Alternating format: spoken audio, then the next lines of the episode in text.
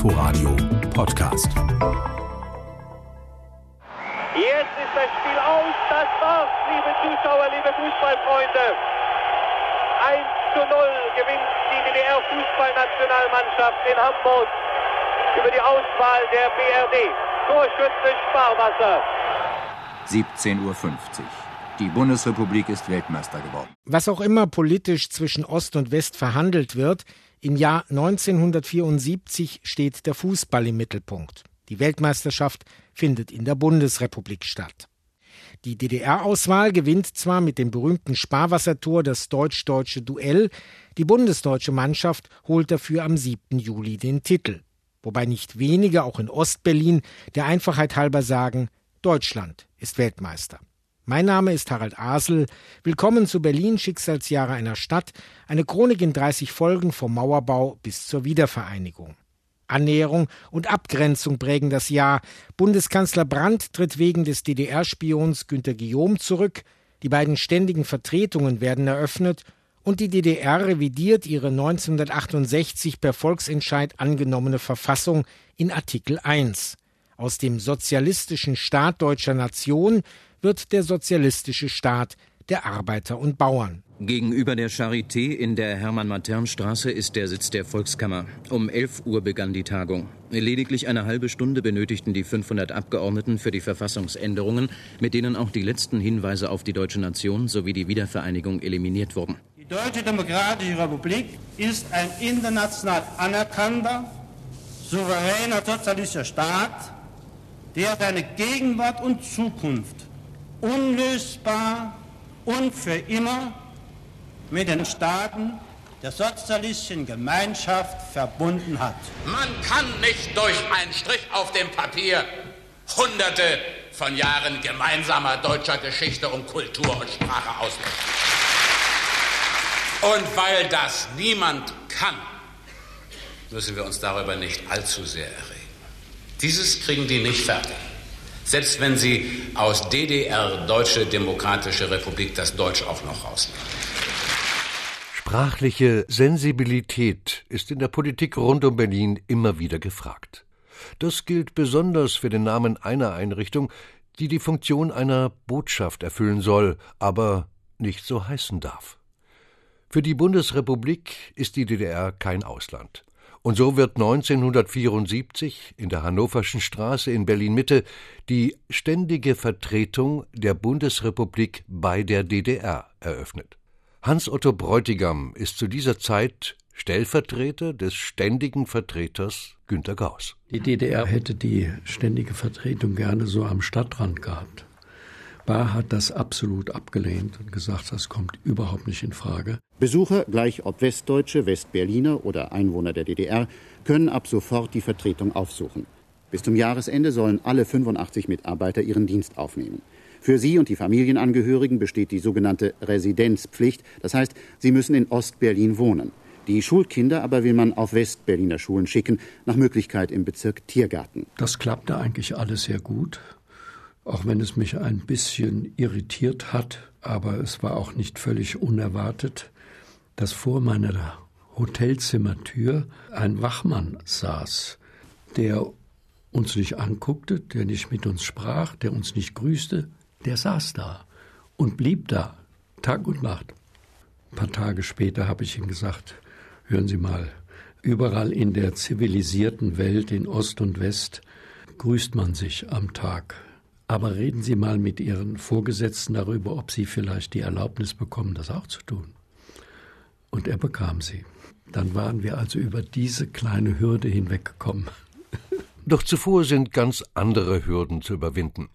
Im April sind Günter Guillaume und seine Frau Christel als hauptamtliche Mitarbeiter des Ministeriums für Staatssicherheit enttarnt worden.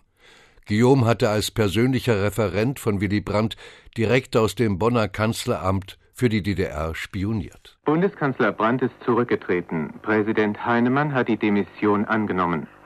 In dem kurz nach Mitternacht veröffentlichten Schreiben an den Bundespräsidenten erklärt Brandt, ich übernehme die politische Verantwortung für Fahrlässigkeiten im Zusammenhang mit der Agentenaffäre Guillaume und erkläre meinen Rücktritt vom Amt des Bundeskanzlers. Ich hätte nichts zulassen dürfen, dass während meines Urlaubs in Norwegen im Sommer vergangenen Jahres auch geheime Papiere durch die Hände des Agenten gegangen sind. Ich war etwas verschlafen, bin aufgestanden, dann mach die Tür auf und sehe diesen ganzen langen, schmalen Flur äh, voller fremder Leute. Pierre Bohm heißt zu diesem Zeitpunkt noch Pierre Guillaume und ist der 17-jährige Sohn der beiden Agenten. Für mich äh, so, ja, unwahrscheinlich, unglaubhaft auch, äh, dass ich damals äh, zu, zu diesen äh, Kriminalbeamten gesagt habe, sie müssen sich völlig irren, es kann nur eine Verwechslung sein. Ich sage, mein Vater könnte sonst was sein, aber DDR-Spion, das kann einfach nicht sein. Wie ist Ihre Meinung zum Rücktritt von Willy Brandt? Ja, ich finde es sehr traurig. Äh, das sagt mir, dass man zurzeit in Deutschland keine vernünftige Politik machen kann. Das liegt sowohl auf Seiten der Bundesrepublik als auch auf Seiten der DDR. Denn dass die DDR schuld daran ist, das ist ja nun ganz klar. Nicht? Ich muss sagen, ein Pluspunkt für ihn. Das ist meine Meinung denn die anderen sind Feiglinge. Sehr bedauerlich. Warum? Weil er wohl der Fähigste war, der die Regierung führen konnte. Das Wichtigste war immer, dass ich Erklärungen haben wollte, warum haben deine Eltern das überhaupt gemacht? Warum waren sie Agenten? Warum haben sie ihr Land, Westdeutschland, Bundesrepublik, verraten? Warum haben sie dir gegenüber als Kind ja ein Doppelleben geführt, das so perfekt gespielt und letztendlich die Frage hat sie damals gestellt und stellt sie bis ins heute, warum haben sie mich auf irgendeine Weise ja auch verraten oder zumindest belogen? Der Druck der Stasi auf den jungen Mann ist groß. Obwohl er im Westen bleiben will, siedelt er in die DDR über. Viel später, im Jahr 1988, wird der Fotojournalist die Ausreise beantragen. Und was bedeutet die Guillaume-Affäre für den Diplomaten Hans-Otto Bräutigam und seine ständige Vertretung? Das war für mich eine ganz große Überraschung. Ich dachte, mein Gott, ob das jetzt so weitergeht, können wir überhaupt sozusagen dann nach Ostberlin gehen? Man hat sich ja dann darauf verständigt, die ständigen Vertretungen werden eröffnet, aber man verzögert das ein bisschen. Herr Honecker mag in der Lage sein, zum Rücktritt eines Bundeskanzlers beizutragen, aber niemand sollte ihm gestatten, die Politik der Entspannung im Zentrum Europas zu unterlaufen. Wir hatten natürlich immer wieder sensible Dinge zu besprechen. Und manchmal sind wir auf den Dorotheenstädtischen Friedhof gegangen in unserer Nähe, weil wir annahmen, dass wir dort nicht abgehört wurden. Und wer saß da? Biermann. Und Biermann sah uns kommen, strahlte und sagte, ach, der Klassenfeind, ich begrüße Sie. Keine Party ohne Biermann ist bei manchen die Parole. Und sie rufen bei mir an, komm, wir haben eine Bohle. Guter Biermann, bester Biermann, komm mit deinen beiden Geigen. Die Pauken sind verklungen, jetzt wird erst mal gesungen. Für Söhne, Töchter, Muttis, Papas, ein schwedisches Quartett, die Abbas. Ein Kessel Buntes schmückt sich mit internationalem Flair. Gerade hat ABBA den Grand Prix Eurovision de la Chanson gewonnen. An internationalem Flair ist auch Elke Bitterhof interessiert. Sie hat erste Auftritte als Sängerin und gerade ihr Touristikstudium abgeschlossen. Ja, und dann war ich fertig, hatte vier Sprachen mehr oder weniger gut gelernt und war bereit äh, für eine Weltreise. Das war in der Form nicht möglich, aber ich habe mich beworben und habe am Fernsehturm gearbeitet als Hostess. Und das war ja mindestens eine Weltreise. Von früh bis spät ist man mit Leuten zusammengetroffen aus anderen Ländern und ich musste die Sprachen praktizieren. Da kamen eben Franzosen, da kamen Engländer, da kamen Russen und man musste, man musste da reden. Und ich war jung, hatte Zeit. Das war eine Weltreise an einem Ort, aber mit bleibenden Freundschaften zum Beispiel. Wir sind mit einer großen Solidarität empfangen worden. Von nicht nur aus staatlicher Seite, sondern von den einfachen Leuten. Der Schauspieler Carlos Medina gehört zu den vielen linken Chilenen, die nach dem Militärputsch von General Pinochet Exil in der DDR finden. Hier wird er Regie studieren und am Berliner Ensemble arbeiten. Leute haben uns erkannt auf die Straße, wenn Seremos und die haben uns Geld geschenkt oder eingeladen zum Essen. Wir haben Freunde gewonnen, also Leute, die uns so unterstützt haben und diese Zeit des Exils leichter gemacht haben. Ich habe die Gruppe Apracoa kennengelernt. Ich habe die auch mal besucht und die hatten diese Neubauwohnung, wo die Rohre im Bad alle überputzt waren, wie bei uns auch. Und die hatten die Rohre bunt gestrichen. Rot, grün, gelb, blau. Und plötzlich sah das Bad was so aussah wie meins zu Hause, sah ganz anders aus, ja. Und die hatten die Türen offen, die rannten hin und her und der konnte da essen bei dem und so weiter. Und das kannte ich nicht.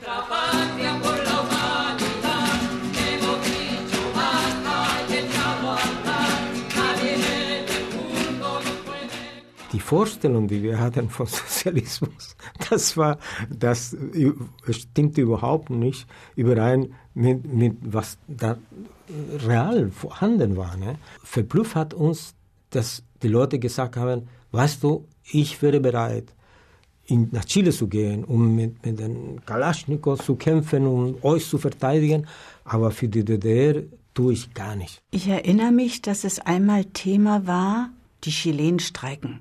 Man streikt doch nicht in der DDR. Das macht man nicht, ja? Etwa jeder zehnte Einwohner Westberlins ist Ausländer. Fast die Hälfte, rund 90.000, sind Arbeitnehmer.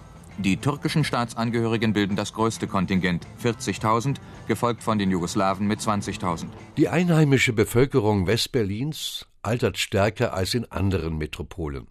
Dafür kommen neue Bewohner in die Stadt, Arbeitsmigranten aus dem Mittelmeerraum. Die Medien stellen sich darauf ein. Der Sender Freies Berlin bietet ein fremdsprachiges Programm. Burası Sender Freies Berlin. Özel olarak Berlin'deki Türkler için hazırladığımız programa başlıyoruz. Hepinize kalpten selamlar. In den Bezirken Kreuzberg, Wedding und Tiergarten gilt ab 1. Januar nächsten Jahres eine Zuzugssperre für Ausländer. Dies gab heute Bürgermeister Neubauer vor der Presse bekannt. Ausgenommen sind Amerikaner, Österreicher, Schweizer und Bürger von EG-Staaten. Zu dieser Maßnahme hat sich der Senat entschlossen, weil durch den Zuzug von Ausländern in diesen Bezirken Ghettos entstanden sind, die öffentlichen Einrichtungen wie etwa die Schulen die Belastung nicht mehr verkraften können und die gewachsene Infrastruktur vor allem in den Sanierungsbereichen dieser Bezirke bereits zerstört ist. Ovdje SFB, Zender Freies Berlin. Započenjemo programom za jugoslavenske građane u Berlinu. Und auch der Film entdeckt das Thema. Rainer Werner Fassbinder dreht die Geschichte eines ungleichen Paares, des marokkanischen Gastarbeiters Ali und der älteren Putzfrau Emmy Kurowski, gespielt von Publikumsliebling Brigitte Mira. Ich bin sehr glücklich über den Bundesfilmpreis. Und was mich besonders glücklich macht, ich habe das Gefühl, meine Berliner freuen sich mit mir. Sie sind zauberhaft. Wenn sie mich auf der Straße sehen, sagen Brigitte Dufte und so.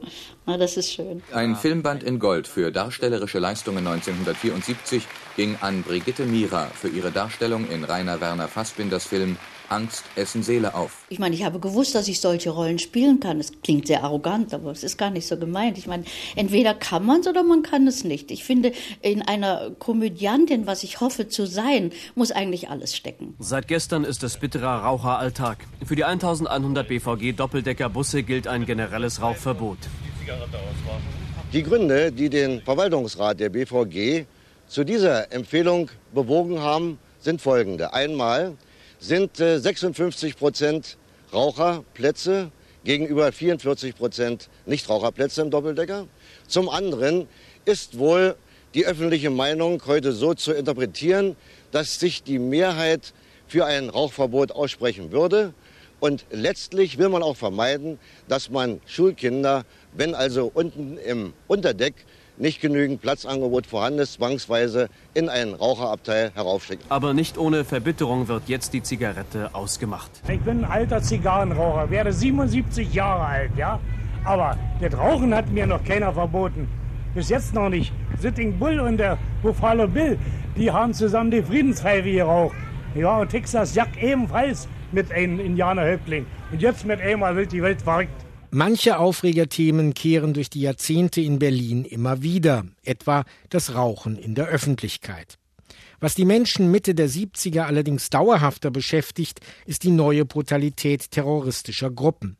Ende 1974 wird Berlins Kammergerichtspräsident Günther von Drenkmann erschossen.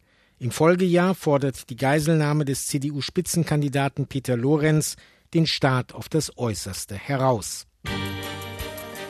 Berlin Schicksalsjahre einer Stadt. Chronik der Teilung in 30 Folgen. Von Harald Asel und Jens Lehmann. Sprecher Uwe Müller. Ein Inforadio-Podcast. In Kooperation mit dem RBB Fernsehen.